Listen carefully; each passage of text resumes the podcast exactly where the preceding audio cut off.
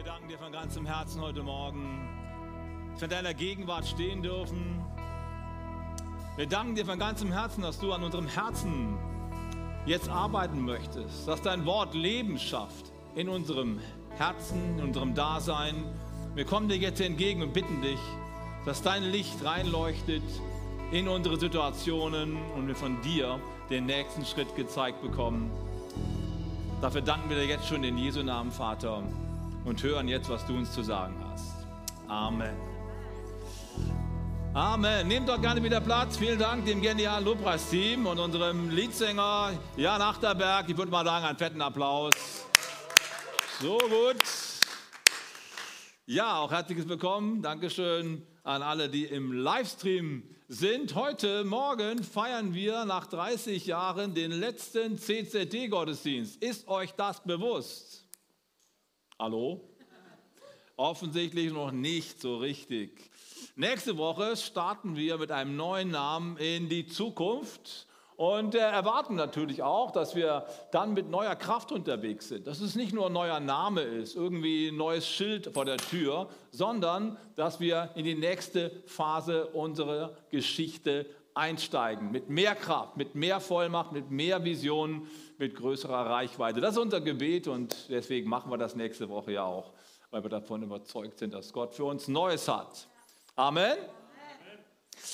Die Frage ist, wie kann man das schaffen, neue Kraft zu schöpfen? Wie kann man es schaffen, mit neuer Energie auch nach vorne zu gehen? Das ist das, was wir nächste Woche machen wollen. Und ich möchte gerne mit euch heute schon mal darüber nachdenken, wie das für uns persönlich funktionieren kann, aber was auch für eine Gemeinde nötig ist, um nicht nur Namensänderungen zu proklamieren, sondern wirklich von innen heraus Erneuerung und Kraft zu erleben.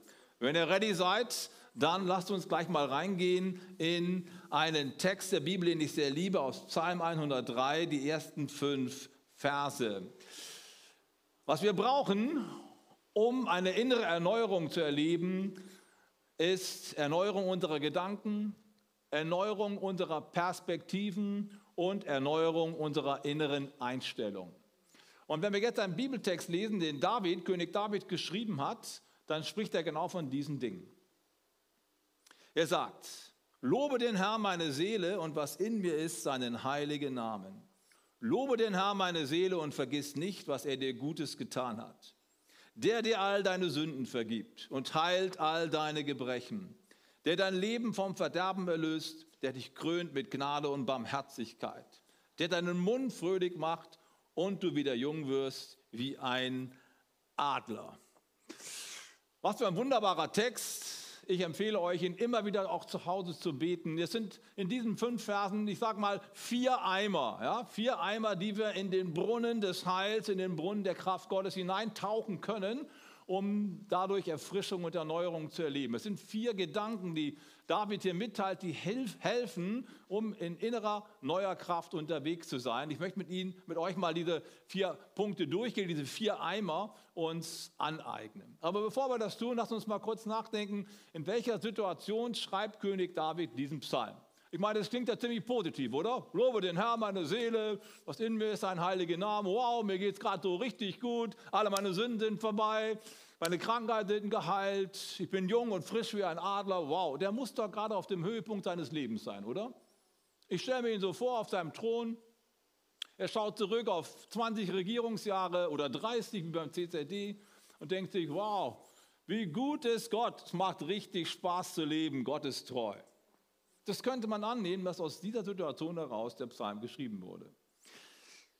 Es gibt aber eine ganze Menge Beobachter der Bibel, die sagen, nein, so ist der, Bibel, äh, so ist der, der Psalm nicht entstanden, sondern der Psalm ist entstanden als Fortsetzung vom Psalm 102. Nun, das liegt irgendwie auf der Hand, wenn Zählung der Psalmen irgendwie auch Sinn macht und die nicht einfach nur wahllos so zusammengestellt sind. Nach Psalm 102 kommt Psalm 103, ist klar.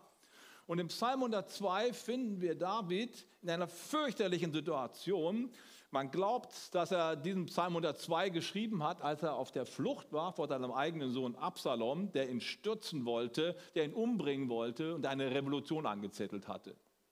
Und im Psalm 102 finden wir viele verzweifelte Aussagen, zum Beispiel folgende. Mein Gebein klebt an meiner Haut vor Heulen und Seufzen. Ich bin wie eine Eule in der Wüste, wie ein Käuzchen in zerstörten Städten.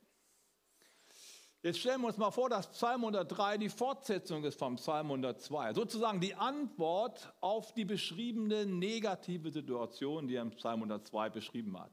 Was machst du jetzt mit so einer Situation, wenn du irgendwie im, im Keller bist, wenn es dir richtig schlecht geht? Und wir wissen von König David, dass er die Fähigkeit hatte, angesichts überwältigender Probleme sich zurückzuziehen und sich im Herrn zu stärken.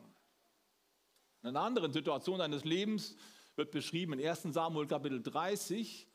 Da kommt er mit seinen 600 Männern, war noch kein König damals, er war so auf Streifzügen, hatte ein Camp, wo seine Familie war, die Kinder, Frauen, Esel, Kamele, alles, was er hatte. Er kommt mit seinen 600 Männern zurück und das ganze Lager ist zerstört. Die Frauen sind weg, die Kinder sind weg, die Esel, Kamele, alles weg. Die Männer sind so so fertig. Sie fallen auf, die, auf den Boden, fangen an zu heulen und einige werden richtig sauer und sagen, wir müssen, wir müssen den David um die Ecke bringen. Der ist schuld daran, dass das jetzt passiert ist. Wären wir doch zu Hause geblieben, hätte er doch eine Wache zurückgelassen. Die wollen ihn steinigen. Und inmitten dieser Situation heißt es im Vers 6, 1 Samuel 30, Vers 6, und David stärkte sich im Herrn. Mitten in diesem Chaos, die wollen ihn umbringen. Er stärkt sich in seinem Herrn. Was wird er da wohl gebetet haben? Wahrscheinlich so etwas ähnliches wie Psalm 103. Denn er kommt gestärkt aus dem Gebet zurück und sagt, wir fragen den Herrn, was wir machen sollen. Dann fragen die den Herrn und der Herr spricht zu ihnen, folgt den Leuten. Werden wir sie erreichen? Ja, ihr werdet sie erreichen. Werden wir alles zurückbekommen? Ja, ihr werdet alles zurückbekommen. Und dann machen sie sich auf den Weg, holen sich alles, was der Teufel ihnen geraubt hatte, zurück und bekommen den Sieg zurück. Wie gut ist das denn? Das kann David in schwierigen Situationen sich zurückziehen und sich auf seinen Glauben besinnen. Und was braucht man dann, um dich zu stärken im Herrn? Es braucht Bekenntnisse. Es braucht Aussagen, die man laut und deutlich sich selbst nochmal sagt und auch in die unsichtbare Welt hineinspricht. Und das ist der erste Eimer in dem Brunnen, von dem ich gesprochen habe, den ich hier finde in Vers 1. Lobe den Herrn meine Seele und was in mir ist, seinen heiligen Namen. Das ist das erste, womit David anfängt zu beten. Und ich sehe es als Antwort auf die Krise. Bevor wir erstmal an die Dinge denken, die uns umgeben, die uns fertig machen, bevor wir an uns selber denken, an unsere Möglichkeiten, ist es so wichtig, wenn wir stark werden wollen, inneren Menschen. Es ist so wichtig, dass wir uns erstmal bewusst machen, mit wem reden wir da eigentlich, zu wem beten wir da. Ganz am Anfang steht die Besinnung darauf, ich spreche jetzt mit dem heiligen Gott. Ich spreche jetzt mit dem, der größer ist als die Probleme. Ich spreche jetzt mit dem, der Himmel und Erde geschaffen hat. Ich spreche jetzt mit dem, der keine Grenzen kennt. Und darauf besinne ich mich. Ich mache mir neuen Mut. Ich mache mir bewusst, es gibt eine Macht, eine Kraft, die größer ist als alle Schwierigkeiten, die gerade mir so vor Augen stehen. Das ist total wichtig. Und auch das ist typisch für David. Wir sehen ihn als 17-jährigen Jungen, wie er in das Heerlager der Soldaten von Israel läuft und mal gucken kommt. Und da steht da so ein Riese auf der anderen Seite bei den Philistern und höhnt, verspottet den Gott Israels, verspottet die Israeliten und macht sich lustig. Und keiner traut sich gegen ihn zu kämpfen. Alle haben Angst. Und David sagt, ist mir egal, wie groß der Kerl ist. Ist mir egal, wie stark der ist. Er hat den Namen Gottes gelästert. Er wird fallen. Ja, warum? Ja, er hat den heiligen Namen Gottes gelästert. Das kann nicht gut gehen. Gebt mir mal die Schleuder her, Freunde. Ich gehe rein. Ich habe keine Angst. Nicht, weil ich so toll bin, sondern weil der heilige Name Gottes hier auf dem Spiel steht. Und so geht er hin und er legt den, den, den, den Riesen und bekommt den Sieg. Vor einiger Zeit hatte ich einen interessanten Traum. Ich habe darüber, geträumt, dass ich eine äh, eine schwarzafrikanische Fußballmannschaft aufbaue. Vielleicht liegt es daran, dass so viele Schwarzafrikaner in der Bundesliga spielen. Habt ihr das gemerkt? Und die sind richtig gut, die Jungs. Deswegen werden sie auch eingekauft. Irgendwie träume ich also, ich gründe eine schwarzafrikanische Fußballmannschaft. Verrückt, oder? Und äh, wir fangen bei Null an. Ne, also, wenn du die gründest, den Verein gründest, dann bist du erstmal in der untersten Kreisklasse. Da unten fängst du an. Und von Jahr zu Jahr haben wir uns hochgearbeitet. Kreisklasse, dann kommt die Bezirksklasse, Oberbezirksliga, Landesliga, dann kommt die Regionalliga, dritte Bundesliga, zweite Bundesliga, erste Bundesliga, so zack, zack, zack, jedes Jahr aufgestiegen. Ist gut, ne? Ja, ich glaube, ich werde nochmal Fußballtrainer, ja? Und da wurde ich gefragt, was ist euer Geheimnis? Wie habt ihr das geschafft? Und ich habe dann Folgendes im Traum gesagt. Wir haben ein Geheimnis. Immer wenn es brenzlig wird, gehe ich als Trainer an die Linie und schrei rein, let the devil know not today. das ist mein Traum, ja? Let the devil know not today. Und dann sind die gerannte Jungs und haben den Sieg davongetragen. Das stammt natürlich aus einem Lied äh, von Hillsong und der ganze Text heißt folgendermaßen: I'll sing the night into the morning. I'll sing the fear into your praise. I'll sing my soul into your presence. Whenever I say your name, let the devil know not today. Was für eine starke Aussage. Könnte man mal lernen als Lied. Was für eine starke Aussage. Ich singe die Nacht in den Tag hinein. Ich singe meine Angst in den Lobpreis hinein. Ich singe meine Seele in die Gegenwart Gottes hinein. Das ist genau das, was wir tun, wenn wir den heiligen Namen von Gott bekennen und ihn anrufen und uns stark machen in ihm. Das ist erste, der erste Eimer, den ich hier finde und er ist kraftvoll. Der zweite Eimer, den ich hier finde, der heißt folgendermaßen, vergiss nicht, was er Gutes getan hat. Lobe den Herrn meine Seele und vergiss nicht, was er dir Gutes getan hat. Ich meine, wie geht's euch? Mal ganz ehrlich, ihr habt sicherlich, viele von euch zumindest, schon eine Menge mit Gott erlebt. Das Problem ist nur, dass die Dinge, die ich vor einem Jahr oder vor zwei Jahren oder vor drei Jahren erlebt habe, die verschwinden so langsam, die verblassen. Und irgendwann sind sie nicht mehr greifbar und haben keine Kraft mehr für meine Emotionen. Ja, ich weiß, da war mal was und manchmal weiß ich auch nicht mal, dass das mal was gewesen ist. Schau mal, ich bin seit 30 Jahren Pastor und habe einen großen Vorteil euch gegenüber. Ich habe schon 1500 Predigten gehalten, etwa. In 30 Jahren kommt man so auf 1500 Predigten und ich habe sie alle aufbewahrt. Nicht deswegen, weil ich sie immer mal wieder raushole und wieder neu predige, sondern das kommt auch schon mal vor, sondern äh, ich gucke da mal rein, weil da auch immer Geschichten drin stehen, die ich so erlebt habe. Zum Beispiel der Traum hier, auf den bin ich gestoßen in meinen Recherchen und dachte, Mensch, den Traum habe ich doch gehabt, der ist klasse gewesen. Und dann sitze ich dort, blättere die Dinge durch, denke mir, wow, das habe ich total vergessen, wie gut, dass ich es aufgeschrieben habe. Aber das Volk Israel, die haben unglaubliche Erfahrungen mit Gott gemacht. Ich meine, die sind aus, aus dem Land Ägypten rausgekommen mit zehn mächtigen Plagen, die stattgefunden haben und die Israeliten, denen ist kein Härchen gekrümmt worden. Die, die, die Ägypter hatten voll die Probleme. Aber die Israeliten nicht, sie sind rausgekommen. Die gehen durchs Rote Meer durch. Und als die Ägypter es versuchen, kommen die Fluten zurück und sie ertrinken dann drin. Sie haben gesehen, dass Gott mit ihnen ist. Die Feuersäule in der Nacht, die Herrlichkeitswolke am Tag. Jeden Tag frische Brötchen vor der Haustür. Also Gott ist da. Die haben unglaublich viel erlebt. Und trotzdem bei jeder kleinen Schwierigkeit, als wenn nie was gewesen wäre. Mose, wer wird uns jetzt wieder helfen? Mose, wer wird uns ins verweisende äh, Land bringen? Wo ist nun dein Gott? Hallo Freunde, habt ihr alles vergessen? Ja, hatten sie. Es ist so ein Elend, dass wir die Dinge, die Gott getan hat in unserem Leben, so häufig vergessen. Wir müssen lernen, uns daran zu erinnern. Total wichtig. Wir in der Kirche machen das sehr gerne dadurch, dass wir mit Klein, die Kleingruppen mit Good News beginnen oder auch sonst irgendwelche Meetings, ganz bewusst, um uns anzuspornen, äh, gegenseitig die guten Taten Gottes nicht zu vergessen. Leider ist die Good News Karte äh, inzwischen ausgegangen. Das heißt leider, es ist ja ein gutes Zeichen. Ich habe mal, so, mal so einen Stapel mitgebracht hier. Das ist bloß einer von mehreren. So in den letzten Jahren sind viele Good News Karten hier eingegangen. Schaut mal, das sind bestimmt 200, keine Ahnung. Und davon liegen noch ein paar Stapel bei mir im Schrank. Und ich gucke mir die manchmal durch und denke mir, Mann, das habe ich total vergessen. Zum Beispiel folgende Geschichte. Das ist vor fünf Jahren vielleicht gewesen. Da kam hier in die Kirche ein Mann namens Mohammed.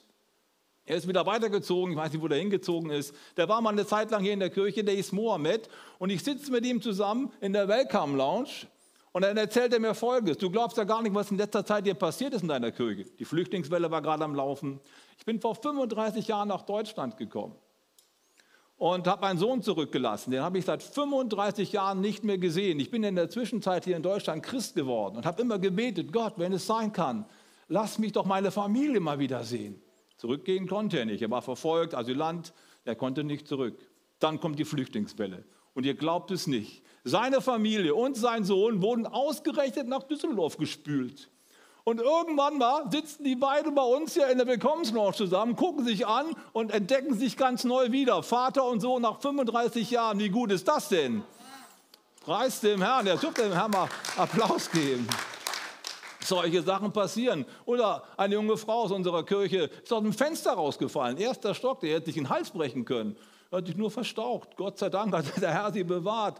Einer ist zum Skifahren unterwegs gewesen und äh, hat auf der Piste, äh, nicht Skifahren, äh, Snowboard ist er gefahren. Snowboard irgendwo in den Alpen, 35 Pisten ist er abgefahren und dann kommt er abends nach Hause, Schlüssel weg, verloren. Ja, finde mal einen Schlüssel unter dem Schnee von 35 Pisten wieder. Das wird schwierig. Er hat gesagt, ich kann nur beten. Er hat gebetet und siehe da, ein paar Tage später kam die, äh, die, Schrecken, äh, die Pisten, Pistenaufsicht und äh, gab den Schlüssel in der Hotelrezeption ab und sagte, gefunden. Ja? Wie gut ist das denn? Solche Sachen sind passiert. Eine Frau als letztes kam mit 30 Prozent Augenlicht hierher, kam dann nach dem Gottesdienst zum Gebet. Und der Gebetsteam betete für sie. Es wurde schlagartig besser. Sie ging wieder zum Arzt, um sich untersuchen zu lassen. Der Arzt sagte, was ist mit Ihnen passiert? Sie haben 80 Prozent Ihres Augenlichtes wieder. Ja, ich bin beten gewesen. Ich war in der Kirche. Ich war im CZD. Wie gut ist das denn? Und schaut mal, alle solche Geschichten finden wir hier und noch viel mehr. Gott tut so viel hier in dieser Kirche, original im CZD. In den letzten 30 Jahren ist unglaublich viel passiert. Könnt ihr das glauben? Hey, das darf man nicht vergessen. Deswegen hebe ich die Sachen gerne auf und ich möchte dich ermutigen, dir ein Notizbuch anzulegen, wo du deine eigenen Geschichten aufschreibst, aber auch die anderen, die Good News, die wir so miteinander teilen. Lobe den Herrn, meine Seele, und vergiss nicht, was er dir Gutes getan hat. Der dritte Eimer. David sagt dann nicht nur lobe den Herrn, der dir all deine Sünden vergeben hat, der deine Krankheiten geheilt hat, der dich vom Verderben erlöst hat, das sagt er gar nicht. Man würde annehmen, dass er das sagt. Er fängt so an, vergiss nicht, was er dir Gutes getan hat. Doppelpunkt. Und dann müsste man normalerweise denken, jetzt geht es weiter. Er denke daran, wie er deine Sünden vergeben hat, deine Krankheiten geheilt hat, dich vom Verderben erlöst hat. Tut er aber nicht. Sondern er steigt jetzt um von der Vergangenheitsform ins Präsens und sagt, der dir all deine Sünden vergibt, der all deine Krankheiten heilt, der dich vom Verderben erlöst, jetzt. Er kommt also von der Vergangenheit in die Gegenwart. Und genau das ist das, was, was passiert, wenn wir uns im Herrn stärken, wenn wir anfangen, was früher gewesen ist, kommt Glaube auf für das, was heute ist. Gott handelt auch jetzt. Der dritte Eimer ist ganz klar, vergiss nicht zu danken, was gewesen ist, aber sieh auch, was er jetzt tut. Wenn da ein Germanist rangehen würde, ein Deutschlehrer würde anschreiben, das ist grammatisch komplett verfehlt. Du kannst mit der Vergangenheitsform anfangen und dann in der Gegenwart, in der Präsensform weiterschreiben. Ich aber sage, das ist kein germanistischer Stilbruch, sondern ein göttlicher Durchbruch. Amen. Und darum geht's. Gott möchte jetzt und hier an uns handeln. Und das dürfen wir uns in Erinnerung rufen. Und das ist manchmal nicht so einfach, denn wir übersehen oft, was Gott jetzt tut, weil es noch nicht das ist, was wir uns gewünscht haben. Gott fängt da immer klein an. Wir denken an die Geschichte vom Propheten Elia, der auf den Knien lag auf dem Berg Karmel, weil er wusste, Gott will nach dreieinhalb Jahren Dürre einen Regenschauer übers Land senden. Und dann fällt er auf die Knie und fängt an zu beten, Gott, jetzt ist die Zeit, sende den Regen. Und sein Diener musste mal an die Küste gehen, auf die Klippe und gucken, ob der Regen kommt. Geh mal gucken. Er guckte, nix. Guck nochmal, nix. Nochmal, nix. Siebenmal ging das. Er rannte immer hin und her, nichts zu sehen. Beim siebten Mal sagte der Diener des Propheten, ja, da hinten am Horizont, da ist so ein kleines Wölkchen, so klein wie so eine, wie so eine Faust. Und Elia springt auf und sagt, lasst uns hier fortgehen, jetzt kommt ein großer Regenschauer. Hä? Es ist nur so ein Wölkchen. Ja, es ist nur ein Wölkchen, aber Gott hat angefangen, etwas zu tun. Ich sehe, auch das Kleine hat Potenzial. Deswegen ist es so wichtig, dass wir auch auf die kleinen Dinge achten. Chris Gore, Pastor in der Bethel Church in Redding, sagt Folgendes. Gottes Wunder wurzeln in der Fähigkeit, für das zu danken, was schon da ist und nicht zu klagen über das, was noch fehlt. Ich sage es nochmal, so ein wichtiger Satz. Gottes Wunder wurzeln in der Fähigkeit, für das zu danken, was schon da ist und nicht zu klagen über das, was noch fehlt. Was tut er jetzt? Und dann bringt er eine Geschichte in seinem Buch, wo er diese äh, Gedanken entfaltet und sagt, bei uns im Gebetsteam tauchte mal eine junge Frau auf mit Begleitung, weil sie nicht mehr reden konnte. Die hatte eine ganz blöde Geschichte, die hat einen Kieferbruch gehabt und nach dem Kieferbruch wurde sie geoperiert und bei der Operation machten die Chirurgen einen Fehler und verletzten ihre Stimmbänder. Irgendwie die Zunge wurde da, der Nerv der Zunge wurde durchtrennt. Jetzt konnte sie nicht mehr richtig reden. Noch zwei OPs sollten die Sache beheben, aber es wurde noch schlimmer. Am Ende konnte sie auch nichts mehr schmecken. Und so kam die heute nach vorne ins Gebet und war total traurig und die Freundin von ihr musste alles erklären, was los ist. Das Gebetsteam fängt an zu beten, legt die Hände auf, betet eine Weile, dann wird gefragt, wie ist es, ist es besser? Mm -mm. Okay, wir beten gerade nochmal. Die haben weiter gebetet, nochmal die Hände aufgelegt. Wie ist es jetzt? Besser? Wieder nichts. Nochmal die Hände aufgelegt, zum dritten Mal gebetet und noch kräftiger gebetet. Wie ist es jetzt? Man sagt hm, irgendwie so ein Kribbeln hinten im Hals. Ist das normal? Nein, habe ich noch nicht gehabt. Dann fang an zu danken dafür. Der Herr hat angefangen zu handeln an dir. Geh nach Hause. Ja, also war sie natürlich nicht besonders happy, weil ein bisschen Kribbel im Hals kann alles Mögliche sein. Du kannst Heuschnupfen haben, hast eine Allergie oder sowas, ist ein Staubkorn da reingekommen. Sie sitzt also im Auto und denkt sich, naja, warum soll ich nicht danken für das Kribbeln? Das war vorher nicht da, jetzt ist es da.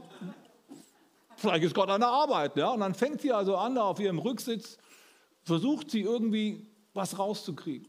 Danke, Jesus. So stelle ich mir das vor. Ja? Und dann, danke Jesus, du bist der Herr. Danke, Jesus, du bist der Herr und du liebst mich. Und so kommt ein Wort zum anderen. Nach zwei, drei Minuten ist alles weg. Die kann komplett wieder reden. Die flippt im Auto aus, ist total happy und dankt Gott für eine vollständige Heilung. Was ist der Grund gewesen? Der Grund ist genau dieser. Gottes Wunder wurzelt in der Fähigkeit, für das zu danken, was schon da ist und nicht zu klagen über das, was noch nicht ist. Paul, äh, David denkt also an das, was gewesen ist und kommt dann ins Präsen und sagt, genau das passiert jetzt und heute wieder. Das ist der dritte Eimer, den ich dir empfehlen möchte. Der vierte Eimer. Ich nenne ihn mal so, du musst alle deine alten Federn abschlagen. Hä? Was bedeutet das? Nun, ich liebe besonders den Vers 5 in diesem Psalm, da heißt es ja, dass der Herr unsere Jugend erneuert wie bei einem Adler. Der deine Jugend erneuert wie bei einem Adler. Aber wie stellen wir uns das vor? Na, David ist ein guter Beobachter der Natur. Das finden wir auch in anderen Psalmen. Er beobachtet, wie Vögel, und zwar alle Vögel, im Laufe ihres Lebens eine Mauser durchlaufen. Ich weiß nicht, ob jemand von euch einen Vogel zu Hause hat. Ist jemand da, der einen Vogel hat? Also ich meine jetzt nicht hier, sondern zu Hause. Ist irgendjemand da, Vogel? Keiner, der einen Vogel hat, aber Hunde habt ihr alle zu Hause. Ne? Das ist ja jetzt gerade sehr beliebt. Also wir hatten früher mal Vögel, als ich noch klein war, waren Zebrafinken.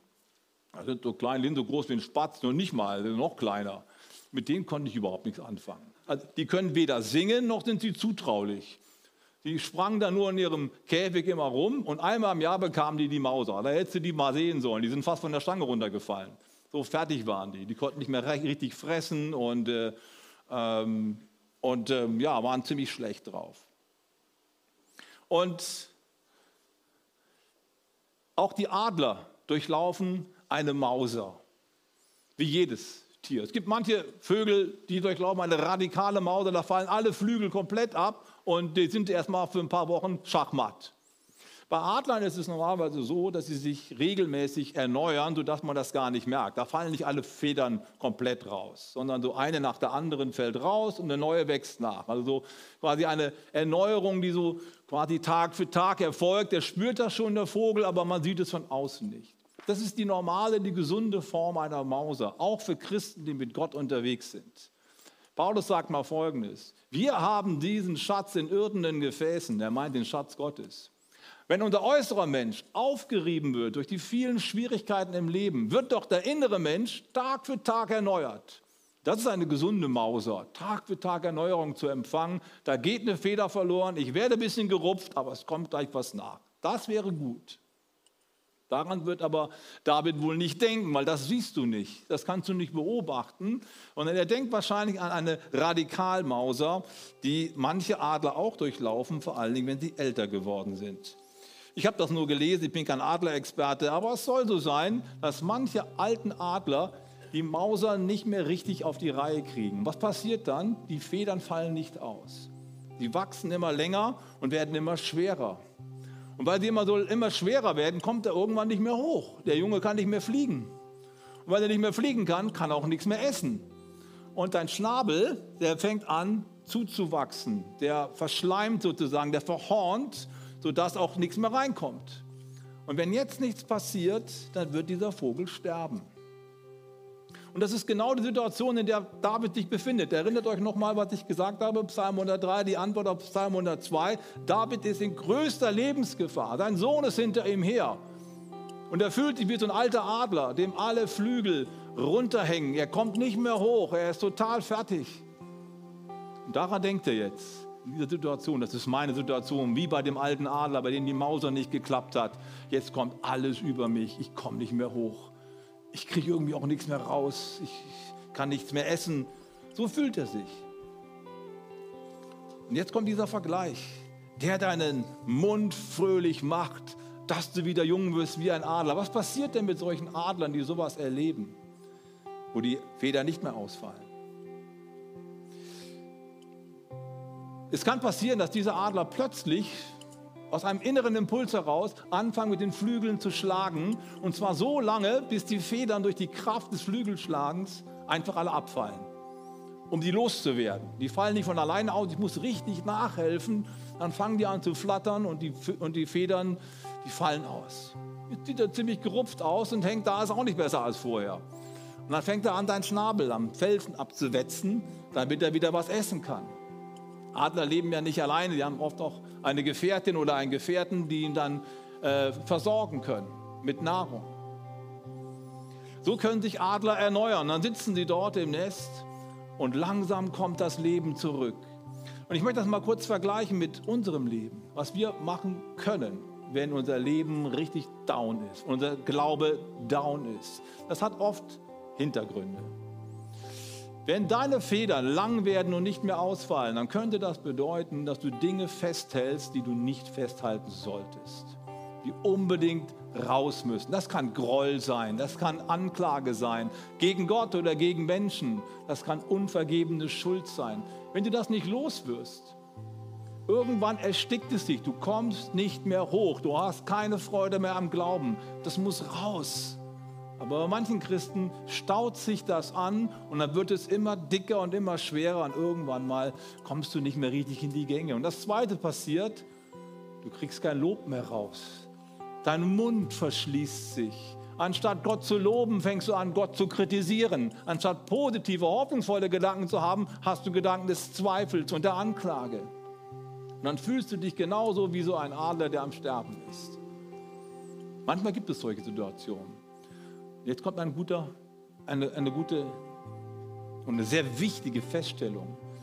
David weiß, solche Phasen sind nicht Endpunkte einer Entwicklung, sondern das ist ein Zyklus. Die Mauser ist ein Zyklus. Selbst dem Stärksten kann es passieren, dass er in eine Lebenslage reinkommt, wo ihm alles zu schwer wird, wo er anfängt zu zweifeln. Das kann jedem von uns passieren. Unsere Kraft erschöpft sich wie bei einem Vogel. Er braucht die Mauser, es braucht wieder Erneuerung. Und es funktioniert auch. Auch wenn du ganz unten bist, ist das nicht der Endpunkt, sondern mit Gottes Hilfe kann es ein neuer Startpunkt werden.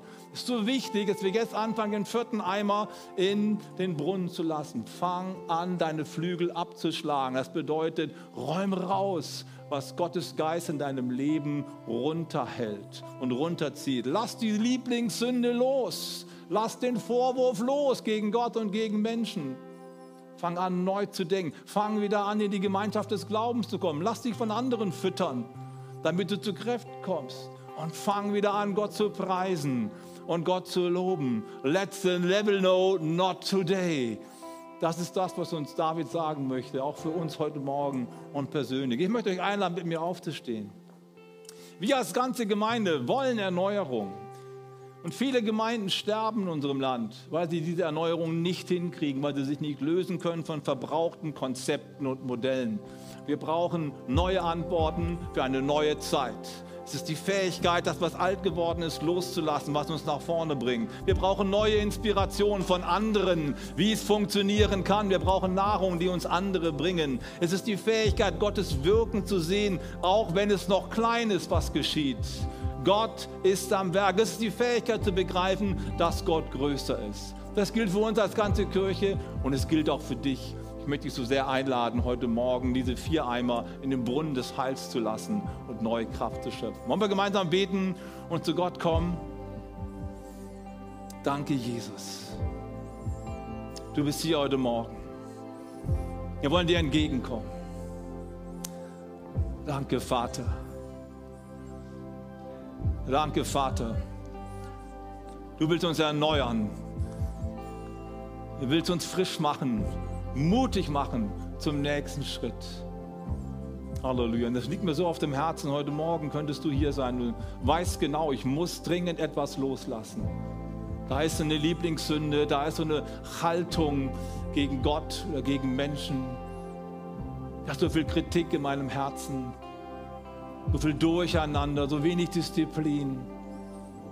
Gott ruft dich heute Morgen, er möchte dich erneuern und du kannst erneuert werden. Es ist nur ein Zyklus, aber du musst den Zyklus auch in Gang setzen. Und ich möchte euch jetzt einladen, die Augen zu schließen und nicht herumzuschauen. Das ist ein wichtiger Augenblick. Wenn du sagst, ich möchte Erneuerung an Leib, Seele und Geist erleben von Christus. Ich möchte, dass er mein Leben erneuert und in meinem Leben ganz neu seine Kraft entfaltet. Dann heb kurz deine Hand und sag, hier bin ich Gott. Ich will das. Hier bin ich Herr. Sei mutig. Ja, Gott sieht deine Hand und Gott sieht vor allen Dingen dein Herz. Streck dich doch aus nach Gott und mach es fest, was er für dich vorbereitet hat. Geh diesen Weg, damit Gott dich erneuern kann.